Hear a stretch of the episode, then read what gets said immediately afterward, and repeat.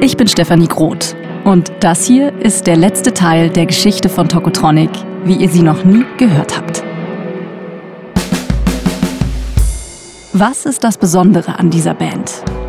Die Frage habe ich mir im Laufe des Podcasts immer wieder gestellt. Meine Antwort? Ihre Stärke ist, ehrlich zu sagen, was ist. Sie haben keine Angst davor.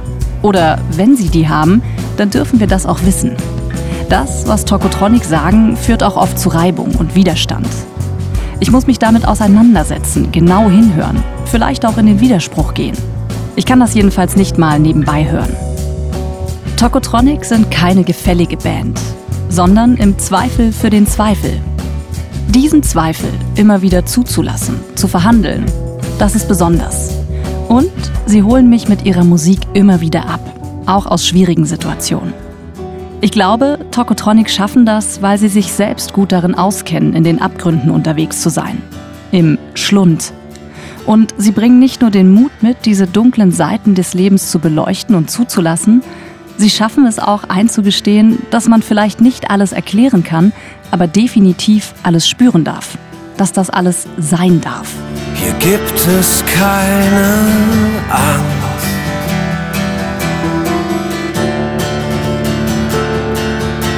für niemand. This Band is Tokotronic. Ein Podcast von RBB, NDR Kultur und ARD Kultur. Folge 9. Keine Angst für niemand. Ein ganzes Leben lang. Ein ganzes Leben lang.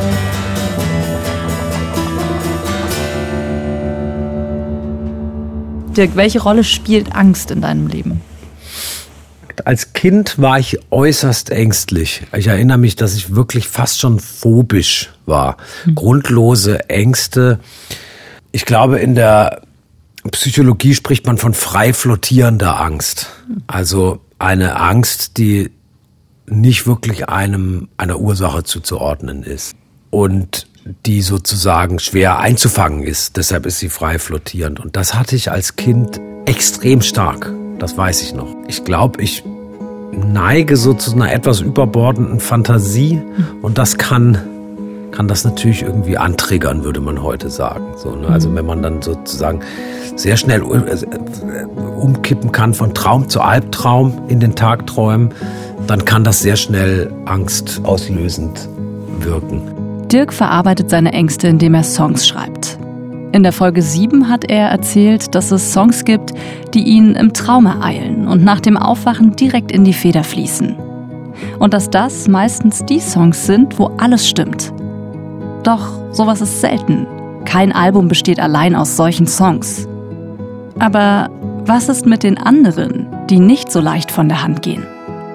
Das ist schrecklich, dann kann man nicht schlafen und das verfolgt ein bisschen den Schlaf. Das sind wirklich Dämonen. Weil es sind ja auch Ohrwürmer.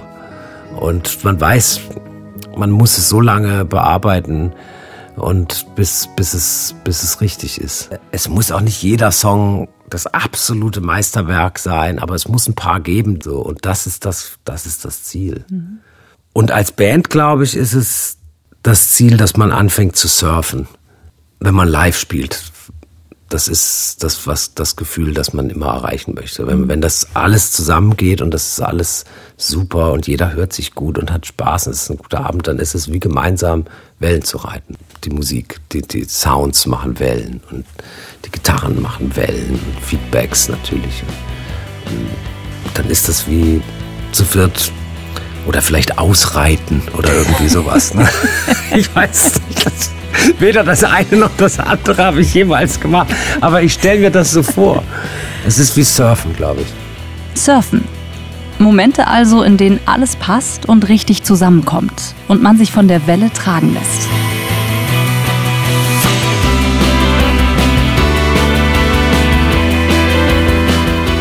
Beim Surfen gibt es aber immer auch den Moment, wo die Welle bricht.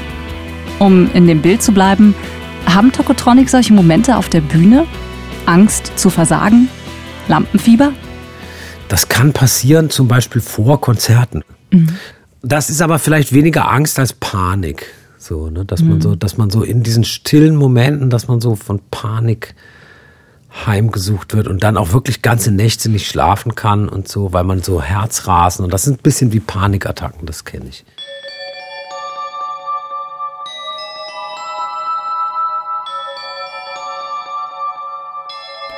Hatte nie Lampenfieber. Ich, ich stehe eigentlich auf der Bühne, seit ich zehn bin, irgendwie in der Orchestra schon gespielt und, und irgendwie vor Menschen gespielt und ähm, aber es ist ganz komisch bei mir irgendwie. Es ist, ich kann das nicht kontrollieren. Ich bin vielleicht nicht im Kopf irgendwie nervös oder habe Angst. Es ist mein Körper macht das und da kannst du nichts machen. Auch Rick kennt das Gefühl von aufsteigender Panik, wenn er auf der Bühne steht.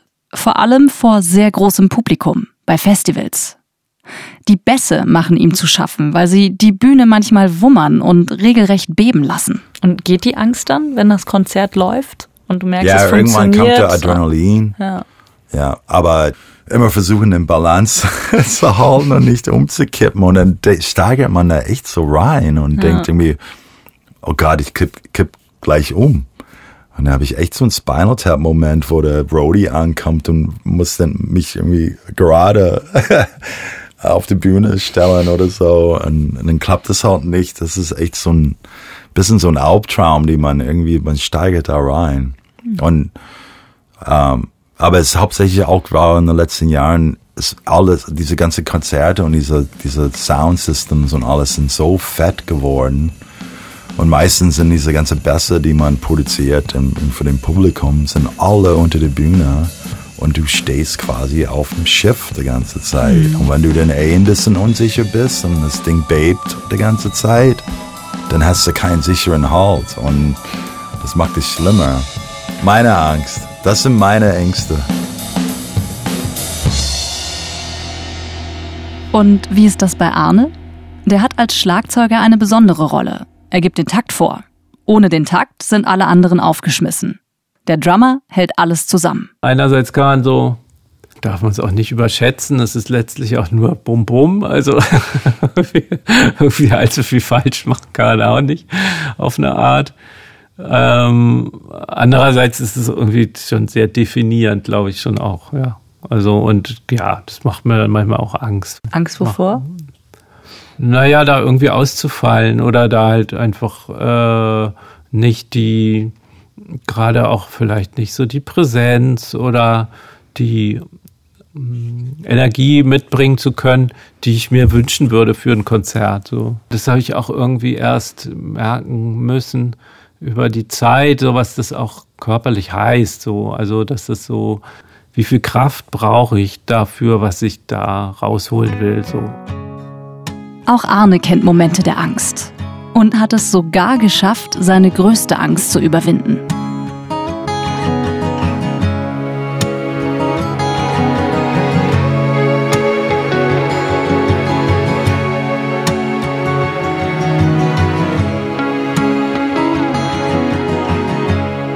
Frühling 2019. Am Tag vor Beginn der Tokotronic-Tour zum Album Die Unendlichkeit. Da setzt Arne sich hin und formuliert eine E-Mail an Jan und an Stefan Rath. Das ist der Manager von Tokotronic. Der Anlass klingt erstmal belanglos. Arne ist gestresst, weil er ein Plakat fertig illustrieren wollte bis zum Beginn der Tour. Aber er schafft es nicht. Und das ist ihm unangenehm. Er will Jan und Stefan das mitteilen. Was bei ihm eigentlich los ist. Seit Jahren. Dieses Plakat war mir auf eine Art total wichtig, so, weil, ich, weil ich wollte gerne wieder so zeichnen und Sachen grafisch machen und das habe ich nicht geschafft. So, ich habe es jedenfalls zum Anlass genommen, dass, ähm, dass ich da sehr viel konsumiert habe. So. Und es gab so über die Zeit, ich habe das ja ziemlich lange betrieben, ähm, also dieses heimliche Konsumieren von Alkohol und Drogen und immer so in Phasen, so in so Abstürzen und dann wieder, wieder nüchtern werden und dann wieder und so. Möglichst so, dass das, dass ich trotzdem funktioniere und dass es niemand merkt. So. Ich merkte halt, wie, wie arg ich mir so schade und, und letztlich, letztlich einfach wie selbstzerstörerisch das ist, was ich mache. So. Über die Jahre haben seine Freundschaften darunter gelitten. Und Beziehungen sind daran zerbrochen. So soll es nicht weitergehen, denkt Arne. Ich merkte so, ich muss damit äh, ähm, jedenfalls so meiner Freu damaligen und auch immer noch Freundin ähm, gegenüber offen mit sein, so, weil ich will die nicht verlieren, so, ich will diese, Be ich will liebe die Frau, ich will diese Beziehung nicht wieder kaputt machen. Und deswegen habe ich versucht, ihr gegenüber ehrlich zu sein und merkte an dem Punkt, ich bin total am Arsch, ich weiß nicht mehr weiter, weil ich das nicht hingekriegt habe, bin verzweifelt und von schäme mich total so. Mir war das wahnsinnig peinlich, weil ich da halt so in kurzer Zeit so Abstürze hingelegt habe und merkte halt, ich brauche Hilfe so, ich habe ein Problem, ich habe auch ein Suchtproblem so, das habe ich vorher irgendwie nicht wahrhaben wollen so. Hier ist ein Lied, das uns verbindet und verkündet, bleib nicht stumm, ein kleines Stück Lyrics and Music gegen die Vereinzelung. In jedem Ton liegt eine Hoffnung, eine Aktion. In jedem Klang, in jedem Ton liegt eine Hoffnung auf einen neuen Zusammenhang. Arne redet nicht nur mit seiner Freundin. Er schickt auch die Mail an den Manager und an Jan ab. Jetzt ist es raus. Und dann sind wir am nächsten Tag auf Tour gefahren und dann dadurch war das halt in der Welt, dadurch haben wir drüber geredet, in der Band dann auch. Jedenfalls war ich überrascht, wie, wie, wie verständig und wie freundlich reagiert wurde, immer so. Und es war jedenfalls sehr, ähm, sehr, sehr schön zu merken, dass es irgendwie, hm, dass das, ja, dass es gut, äh, gut war zu sagen. So. Hier ist ein Lied, das uns verbindet und es fliegt durchs Treppenhaus. Ich hab den Boden schwarz gestrichen, wie komm ich aus der Ecke raus? Habe ich auf der Tour schon, ähm, schon nichts mehr konsumiert so und dann bin ich irgendwie, weil da dann so Abschlussparty war, bin ich direkt nach dem Konzert ins Taxi und bin nach Hause gefahren und bin dann am nächsten Tag äh, sofort ins erste Meeting gegangen. Genau, und bin seitdem clean und bin da äh, sehr nach Hause gekommen. Da ist dieses Zucken, das nachts in ein Beben übergeht. Panikattacken, auch wenn kein konkreter Grund besteht. Als ob mir der Tod ins Herz geschrieben wird. Wach ich morgens auf und bin leicht lediert. Leicht lediert wenn nicht gar derangiert. Ja, ich mag das Lied sehr und es hat mich wirklich, ähm, auch als ich es das erste Mal gehört habe, wie so ein, so, es war so wie so ein schockierender, ehrlicher Blick in den Spiegel und zeitgleich aber auch sehr tröstlich. Ja, also der ist entstanden äh, genau aus so einer, aus so einer, also aus, aus der Erinnerung an solche Art Panikattacken. Das Wort Panikattacken kommt ja in dem Lied auch vor. Äh, und ich hatte eben gedacht, man muss das irgendwie mal äh, zu greifen kriegen.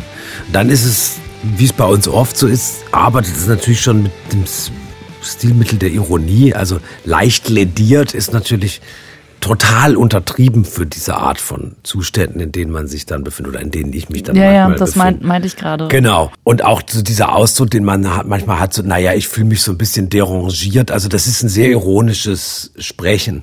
Und eigentlich meint man aber damit, man ist total Kann kaputt. das unterschreiben. Leicht, bin jetzt Mitte 30, leicht lidiert, vielleicht leicht derangiert, trifft es, trifft es ganz gut. Ich hatte mir das irgendwie alles vielleicht auch in einer naiven Vorstellung irgendwann mal einfacher vorgestellt und Ja, finde ich ganz gut, wie du sagst. Das hast du ja anders vorgestellt. ich hatte ja also als, als Kind, da hatte ich immer so diese Imagination vom Jahr 2000, da bin ich 29 und dachte, ja, da bin ich erwachsen und dachte, da sei ich dann so ein fertiger Mensch. So, und ich glaube, ich habe erst wirklich viel später auch festgestellt, dass es das eben gar nicht gibt, sondern dass das immer weiter im Fluss ist und ähm, ja, so ein paar Narben sind aber auch eine ganz gute Sache, finde ich. So leicht, leicht lediert zu sein, finde ich jetzt auch gar nicht so schlecht. Leicht lediert, leicht lediert, wenn nicht gar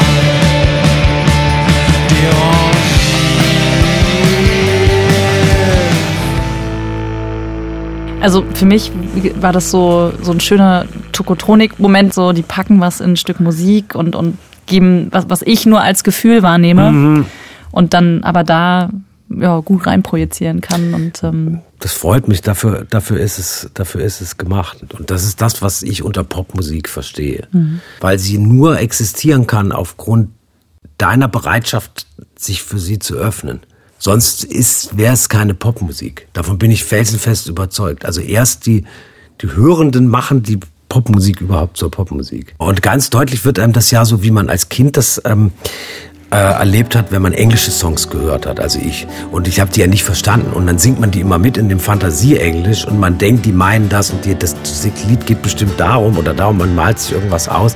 Aber es hat dann, wenn man sich den Text angucken würde, überhaupt nichts damit zu tun. Ist aber völlig egal, das ist das Wesen von Popmusik. Hier gibt es keine Angst.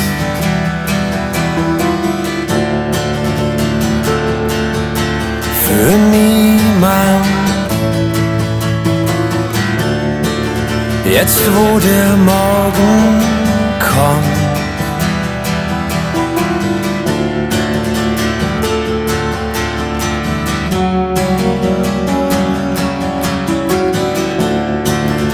den alten Weg entlang. Die Tiere stehen am Straßenrand. Wir sehen uns wieder irgendwann. Hast du Angst, dass es irgendwann vorbei ist mit Tokotronik? Ja. Man kann das nicht, nicht ewig machen. Ja, ähm, obwohl, man muss mal gucken. Vielleicht geht das als alte Indie-Rocker nach auf die Bühne zu gehen. Vor zehn Jahren hätte ich das, glaube ich, gehabt. Aber nee, ich habe höchstens Angst, dass wir irgendwie, dass es eigentlich ähm, seinen künstlerischen Zenit überschreitet und wir das nicht wahrnehmen. So da, da, da habe ich Angst vor. Das finde ich eine Gefahr, in die man sich als Band, die lange tätig ist, begibt. Aber dass das irgendwann vorbei sein sollte, würde mich sehr traurig machen, glaube ich. Aber Angst habe ich da nicht vor. Nee. Ich meine, wir sind irgendwie da so verbunden. Ich kann da nicht so richtig Angst haben. Und ich bin da ja so Teil davon. Wovor soll ich eine Angst haben? Dafür ist man dann doch nur eine Band. Es ist ja doch nur ein Teil des, der eigenen Identität. Mhm. Wenn man immer jeden Tag Tokotronik ist 24 Stunden am Tag, dann, dann hat man wirklich ein Problem.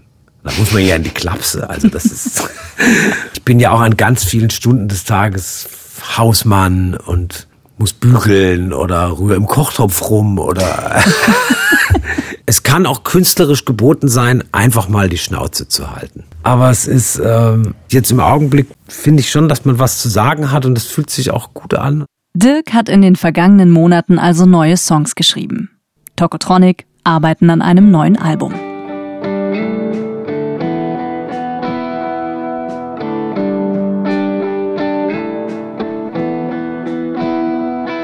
Ende Oktober 2023 bin ich mit Dirk bei Moses im Studio verabredet. Und ich hoffe, schon in erste Aufnahmen reinhören zu dürfen. Das Studio in Berlin-Kreuzberg liegt in einem typischen Hinterhof, in dem früher Werkstätten und Fabriken waren. Es ist so das Studio Typ WG-Wohnzimmer. Teppichboden, zusammengewürfelte alte Möbel, ein bequemes Sofa, davor ein Tisch, Aschenbecher drauf. Auf dem Boden stehen Gitarrenkoffer, Platten und Notensätze. An der einen Wand steht auf einem massiven Holztisch ein Bildschirm. Davor sitzt Moses auf einem grünen Petsyball. Und daneben steht ein Mikrofon, in das Dirk die vergangenen zwölf Tage die neuen Songs eingesungen hat. Moses und Dirk nehmen auf dem Sofa Platz. Ich schaue in zwei zufriedene Gesichter. Wir haben es geschafft in den, oder er hat es geschafft in den letzten 10, 12 Tagen, doch so eine totale Intensität herzustellen, so dass man das Gefühl hat, so, boah, jetzt bin ich irgendwie total entäußert und alles, was ich, was ich sagen wollte, habe ich jetzt gesagt und ist da irgendwie in dieses Mikro reingeflossen und von da aus in den Computer und so. Und äh, das ist ein sehr, sehr schönes Gefühl. Es ist der vorerst letzte Aufnahmetag für Dirk. Er ist allein hier, denn alle vier werden einzeln aufgenommen. Sie stehen nicht zusammen bei Moses im Studio. Über die Jahre hat sich diese Methode als Konzept etabliert. Dirk kommt mit den fertigen Songs, singt sie bei Moses ein, dann kommen die anderen, Stück für Stück. Eigentlich war ich ja davon ausgegangen, dass ich beim Entstehungsprozess ein bisschen lauschen kann. Aber kurz bevor ich angekommen bin, haben die beiden das letzte Lied bereits live mit Gitarre und Gesang aufgenommen. Ein sehr intensives, intimes und schwieriges Stück sei es. Das verrät Dirk mir später, als mein Mikro schon wieder aus ist. Und auch, dass er das nicht gut gepackt hätte, das in meinem Beisein einzuspielen. Nun hattet ihr mir als Band auch schon erzählt, dass die ähm, Zusammenarbeit mit Moses auch immer so besonders ist, weil Moses eine Vision hat oder eine Vision mitbringt für jedes Album, Ideen. Ähm, was ist denn die Vision für das kommende Album, Moses? Es wird gitarrenlastiger, es wird äh, es gibt so eine, ich würde es mal mit, also eine ganz leichte Reminiszenz an die ersten drei Alben, also als noch alles so ein bisschen schlurfig war. Und das aber jetzt quasi, äh, äh, ja, 30 Jahre später. Also diese, diese Nonchalance dass die wieder drin ist von den, das ist, das kann ich sagen, das soll passieren, wird passieren. Gibt es ein Thema, Dirk, was dich besonders äh, bewegt hat oder eine, eine, bestimmte Inspiration? Wir hatten darüber gesprochen, wie es beim roten Album war, wo du dir so Sachen dazugeholt hast, wo deine Inspiration herkam. Kannst du da was teilen, was diesmal irgendwie auf dich eingewirkt hat? Mir ist aufgefallen, dass es in vielerlei Hinsicht im Positiven wie im Negativen um Verluste geht. Verluste können ja auch was Gutes sein, dass man was los wird, aber es kann auch was sehr Trauriges sein. Können wir irgendwas anhören, wenn es nur zehn Sekunden sind? Bitte? Es ist jetzt halt ein sehr, sehr frühes Stadium. Ne? Also wenn man jetzt zum Beispiel im, im, im, am Ende des Mixens wäre und dann weiß man, es ist noch, sind, ist dann nur noch ein halbes Jahr oder vier Monate oder so, bis, bis es rauskommt. Dann, äh, aber jetzt ist es so, es ist ja doch noch sehr im Stadium der Veränderung und es kann auch noch alles passieren. Es sind noch alle, es sind noch alle Fragen offen. Ich hab's versucht.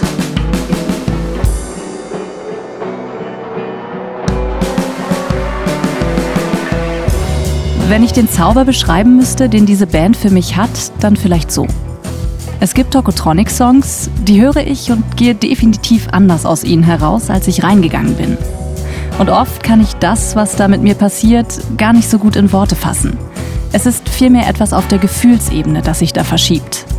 Es gibt auch Songs von Tokotronic, die sagen mir gar nichts. Ganze Alben gab es zwischendrin über die Jahre, die mich zu der Zeit nicht so abgeholt und angesprochen haben wie die frühen Sachen wo ich sie als Band für einige Jahre vollkommen vom Radar verloren habe. Nur um sie dann wieder und für mich neu zu entdecken. Bisschen wie einen alten Freund, den man lange nicht gesehen hat. Aber wenn man sich dann wieder gegenübersteht, ist es im besten Fall wie früher. Alles wieder da. Alle drei Jahre begegnet man ihnen wieder, oder vier Jahre, weiß ich nicht, und da sind sie wieder und dann gehe ich durch den Park und fühle mich an meine Jugend erinnert und freue mich, dass er vielleicht Sachen genauso sieht wie ich gerade oder bringt mich oft zum Nachdenken. Ich muss mir Zeit nehmen von Tokotronic. Ich kann das nicht nebenbei hören. Ich höre auch selten, ehrlich gesagt, jetzt mal hier so den schnell den neuen Tokotronic-Song. Ja, ja, ganz geil. Aber eigentlich will ich wieder die Kopfhörer aufsetzen und irgendwo lang gehen und da mal rinfühlen, was das mit mir macht. Ich bin immer wieder überrascht, dass es dann Lieder gibt, die die veröffentlichen wo ich denke, die berühren mich, die haben was mit meinem Leben zu tun. Das denke ich nicht bei, den, bei allen Bands, die es so lange gibt. Du strahlst heller als der hellste Stern. Du strahlst heller als das hellste Licht. dazu gehört eben auch diese Wandelbarkeit in den Texten. Also das Suchen, die verschiedenen Themen, das Ausloten, was für äh, Worte und Begriffe man benutzen kann. Und da sind Tokotronik einfach eine Million Mal weitergegangen als jede andere Gruppe, der so ein Erfolg vergönnt war wie ihn. Ich finde, sie waren immer, waren immer mutig und haben nach vorne gedacht so, und auch, auch an Stellen, wo sie mich als Fan dann erstmal verunsichert haben. Und wenn du kurz davor bist, kurz vor wenn du denkst, fuck it all, und wenn du nicht weißt, wie soll es weitergehen, Kapitulation, oh, Kapitulation, oh, Kapitulation. Oh, Kapitulation. Das Schöne ist eben einfach, dass wenn man über Tokotronic nachdenkt, kannst du immer sagen, so, egal wie du das findest, ne, ich, also von wegen so, ja, ich find's scheiße, ja, ich find's scheiße und schmalbrüstig und ich kann, ich kann das, ich kann es auch nicht ertragen, die Texte und sowas, ja. Aber es ist nicht nichts. Selbst die Leute, die die am meisten hassen, mussten sagen, ich hasse die so sehr, weil es da irgendwas gibt in meiner Seele, die da nicht rankommt. Und deswegen mag ich die nicht und sowas. Und das ist große Kunst, meiner Meinung nach. Kommt ein neues Tokotronic-Album, wird drüber gesprochen, so wie man das jetzt, was für neue Welten sie da erschließen und ob das jetzt gerade einen total abholt oder nur so halb, aber auf jeden Fall immer. Ja, ist nie egal gewesen. Ist nie egal gewesen. Hi Freaks, look at me. Autogramme vis-à-vis. Gegenüber einer Welt, deren Umriss uns gefällt. Das Geld steht schon bereit. Hast du morgen ich auch nicht. Was sein muss, das muss schließlich sein. Ich fand das auch immer so toll, dass sie auch immer so aufgeregt waren. So. Also die hatten gar nichts, also die, war, die hatten gar nicht so diese Hamburger Lässigkeit und Gelassenheit. Also die haben einfach wirklich ausgestrahlt, dass man zaudern darf, dass man zweifeln darf, dass man sogar verzweifeln darf, dass man aber eben trotzdem noch ein Statement von Wut und von Stärke machen kann. Also ich finde, die sind auch teilweise sehr, sehr lustig. Also so einen Song wie Let There Be Rock zu machen oder so und dann mit der Europe-Melodie und so, also das sind ja schon so sehr äh, humoreske Sachen, die, glaube ich, viele Leute auch übersehen.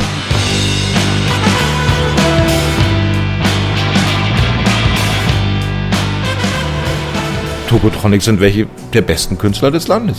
Und wir freuen uns, wenn wir nachts aufwachen und äh, mit unseren dunklen Gedanken nicht alleine gelassen werden.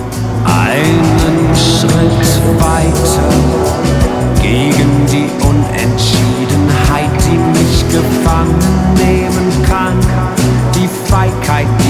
die mich leitet, fast ein Leben lang. Brich das Schweigen, ruf mich bitte